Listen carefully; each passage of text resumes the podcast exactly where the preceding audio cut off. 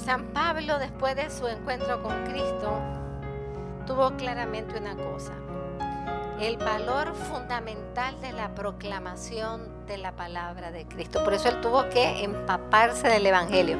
Yo me lo imagino, ah, bueno, como les dije, sus tres grandes fuentes fueron Santiago, Juan y Pedro. Pero también las comunidades cristianas que ya existían. Cuéntenme qué le contaron los apóstoles. Y así es como él se fue empapando del Evangelio que él no oyó directamente. Pero que aquí hay una cosa que para mí es importantísima, hermanos, y el año que no pase sin esto.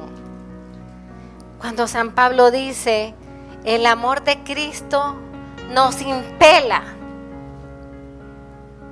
No es la ganancia, no es la vanagloria, no es que te aplaudan, es el amor de Cristo el que tú no te deja tranquilo y siempre tienes que estar inventando algo para evangelizar.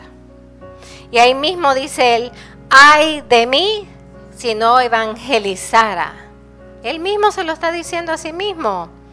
Ahora, oigan lo que dice. Si lo hiciera por propia iniciativa, tendría alguna recompensa. Pero si lo hago por mandato de Cristo, cumplo una misión encomendada. ¿Cuál es entonces mi recompensa?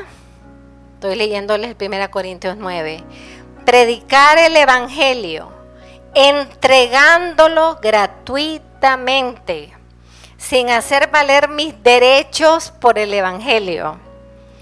Porque siendo libre de todos, me hice siervo de todos. Qué palabra más poderosa para orar.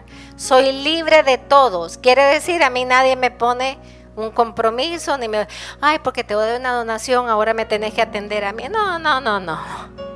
Libres de todo, excepto de Cristo.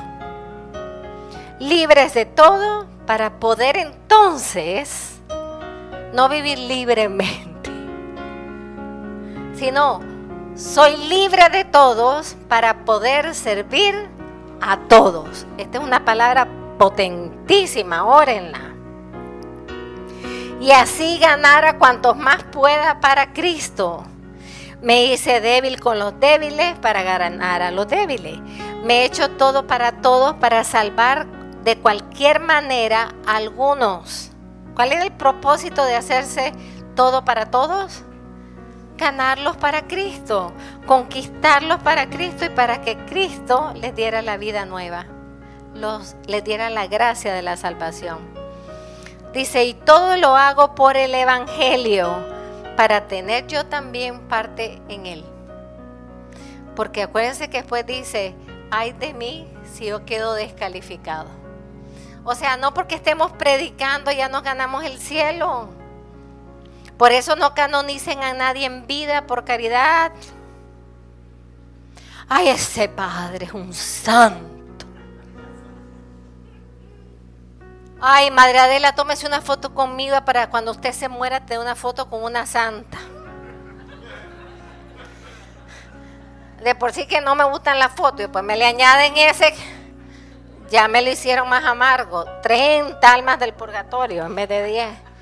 ¿Qué es eso, hermano? O sea, nadie se canoniza en vida. Hasta que yo dé el último respiro, chequen si viví bien. Igual todo mundo no canonice. Ustedes no saben que canonizar a la gente en vida le hace daño si la gente no está clara. Por gracia de Dios estoy medio clara. Pero hay gente que no está tan clara y que se le sube a la cabeza, se creen los santos. ¿Y quién los baja? El aguacatazo es fuerte. Porque si tú eres santo antes de tiempo, el Señor se va a encargar de que tu aguacate se caiga. Y depende de cómo esté la vanagloria, va a ser del árbol más alto para que se te destripe mejor el aguacate. Pero eso lo hemos visto, hermano. Lo hemos visto en la iglesia y es culpa de muchos. Ay, ese predicador, eso es lo máximo. No hay ni uno como él. Y tres años después hay un escándalo. ¿Culpa de quién, hermano? Porque si ustedes suben la carne de alguien que no tiene su carne purificada, se, le va a subir. Y el Señor va a tener que bajársela. Aquí en la tierra o en el purgatorio.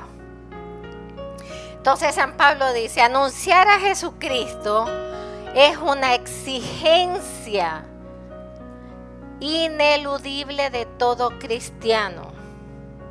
El verdadero apóstol, hermanos, busca anunciar a Cristo con la palabra y con la vida. A los que creen para aumentarles la fe. Para, y para instruirlos. A los que no creen para que conozcan el amor de Cristo. ¿Estás a disposición, libre de todo para servir a todos?